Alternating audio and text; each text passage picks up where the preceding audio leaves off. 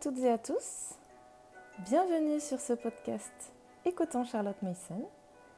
Je m'appelle aussi Charlotte et je vous propose de faciliter la lecture des nombreuses ressources traduites en français aujourd'hui pour rendre cette belle pédagogie plus accessible à tous dans toute son authenticité. Si vous ne connaissez pas encore Miss Mason et sa pédagogie, je vous propose d'aller visiter notre site Charlotte Mason France, sur lequel vous pourrez retrouver cet article et bien d'autres ressources. L'article d'aujourd'hui a été écrit par Hilda Eleanor Breckels en 1969. Elle nous y présente l'organisation de son école maternelle. Elle y parle du jeu libre et de ses bienfaits. Le lien parent-enfant-école y est central et elle nous partage ce qui est mis en place pour une meilleure intégration des parents. Il est intitulé Une école maternelle PNIU. Je commence. Je vais vous dire comment j'applique les principes du Parents National Education Union aux routines de notre école maternelle. L'aspect le plus significatif de notre travail est notre étroite coopération quotidienne entre parents, enfants et enseignants. Charlotte Mason a été l'une des premières à réaliser pleinement combien l'école a besoin d'une relation étroite avec les parents de ses élèves. Je suis convaincue qu'elle conviendrait que cette association est encore plus importante pour nos enfants de moins de 5 ans qui fréquentent les écoles maternelles.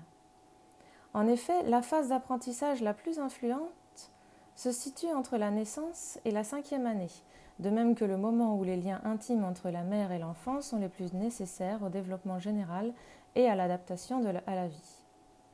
Par conséquent, nous accordons la priorité à la promotion d'une association étroite entre parents, enfants et éducation. Il existe de nombreuses autres associations favorables au développement des enfants que nous sommes tenus de sauvegarder et d'enrichir. Mais lorsque la Trinité prospère, toutes les autres associations ont une meilleure chance. Les cinq premières années d'apprentissage étant les plus influentes de la vie d'un enfant, il s'ensuit que c'est au cours de cette phase que les parents ont le plus besoin d'aide pour comprendre la vérité sur le fonctionnement du cerveau et les principes d'enseignement du PNIU. Là encore, c'est aussi au cours des cinq premières années d'un enfant que les parents recherchent des signes d'intelligence permettront à leur enfant de réussir à l'école et dans le monde rude de la compétition. Du stress et des angoisses tenaces les poussent souvent à comparer un enfant à un autre et à forcer le rythme des apprentissages. Les doutes, les tensions et les antagonismes surgissent entre les parents et l'enfant. Ce conflit ne survient pas lorsque les parents comprennent la vérité sur le comportement de leur cerveau, car ils réalisent alors que l'éducabilité de leur enfant est énormément plus grande qu'ils ne l'avaient supposé jusqu'alors. Nous aidons nos parents à comprendre tout ça en les accueillant les 40 premières minutes de chaque matin. C'est notre période de jeu libre pendant laquelle nous conseillons aux parents de se mêler à toutes les exigences de comportement, aux aventures physiques sur nos équipements et aux nombreuses sortes de jeux créatifs. Cela donne aux parents un aperçu de notre philosophie et de nos objectifs. En plus d'aider leurs propres enfants à associer cette nouvelle vie en communauté avec la maison, la mère et le père. C'est à ce moment que nous expliquons, discutons et démontrons nos méthodes, lorsque nous attirons l'attention sur les réactions et les réponses des enfants qui impliquent des progrès dans les compétences sociales, la capacité créative, l'ingéniosité, l'élocution, etc. De plus, pendant le jeu libre, nous coopérons avec les parents pour résoudre les problèmes d'adaptation. La plupart des matins nous en fournissent un ou deux. Nous les traitons immédiatement avec eux. Les problèmes d'adaptation des moins de 5 ans ne peuvent pas attendre. Le temps de jeu libre et ouvert est suffisant pour aider, pour aider la plupart des parents à comprendre nos méthodes. Il y en a cependant quelques-uns qui ont besoin d'encore plus de démonstrations donnant des résultats perceptibles. Nous faisons en sorte que ceci reste pendant toute une matinée. Cela réussit généralement. Autre conséquence du jeu libre, dès que c'est fini et que tout est rangé avec l'aide des enfants, ils se séparent volontairement de leur tranche d'âge et courent pêle-mêle à leur place de groupe, heureux d'avoir pu profiter du jeu libre du matin. Le jeu libre les a fatigués. Chaque enfant était livré à lui-même, il a dû se décider sur tout, avec qui jouer, ou quel groupe rejoindre, quel équipement de jeu choisir, faut-il oser une grande aventure sur une structure, ou encore faut-il oser frapper à la porte du théâtre pour voir ce qui se passe à l'intérieur? Finalement, tous sont fatigués de s'être occupés de manière créative et de s'être débrouillés seuls. Les enfants sont également fatigués les uns des autres et ont besoin d'un adulte réconfortant avec une voix gentille pour tout dire sur les choses à faire. L'étroite compagnie des adultes répond à leurs besoins de calme et de bien-être. Ceci est particulièrement vrai en ce qui concerne le langage. Cela nécessite un accompagnement fréquent dans les premières années que les moins de 5 ans ne peuvent pas obtenir lorsqu'ils sont avec des enfants du même âge. Pour améliorer leur langage, les enfants de moins de 5 ans doivent souvent être avec des adultes aimables et capables de converser avec les très jeunes. J'aurai plus à dire à ce sujet dans une minute. Je dois maintenant vous parler de notre temps calme, car il suit tout ce jeu bruyant.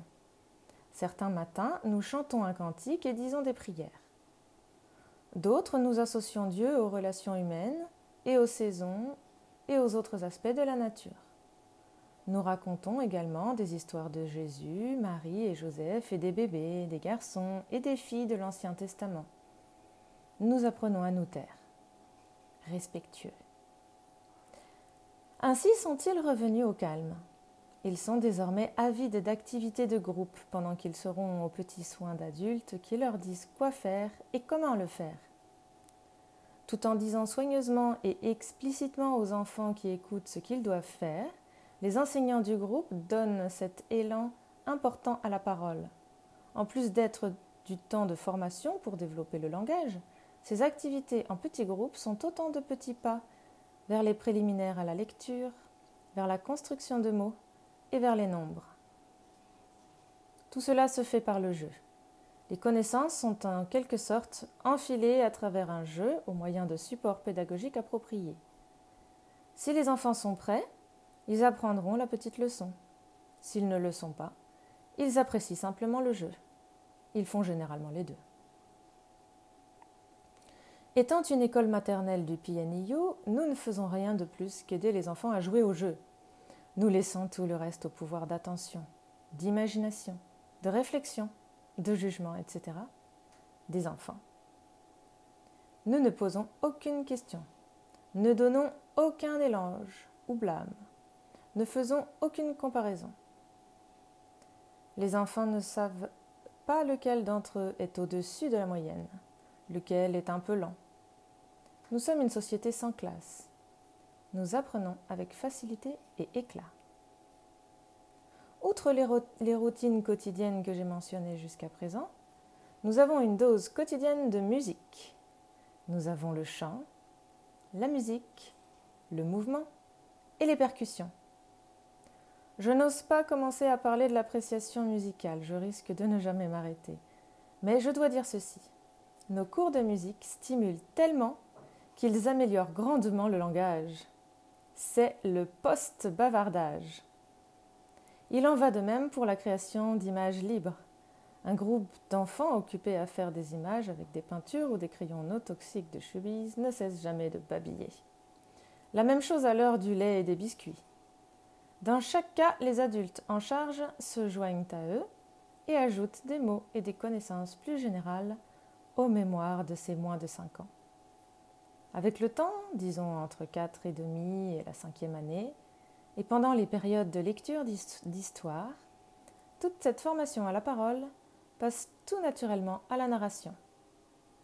Il y a plus à dire, bien sûr, mais j'espère en avoir assez dit pour vous convaincre qu'une école maternelle travaillant sur la philosophie et les principes du PNU est de première classe. Voilà, je vous laisse sans juger et j'espère que cela vous aura inspiré pour vos propres réflexions. Et je vous trouve plus tard pour de nouveau. Écoutez Charlotte Mason.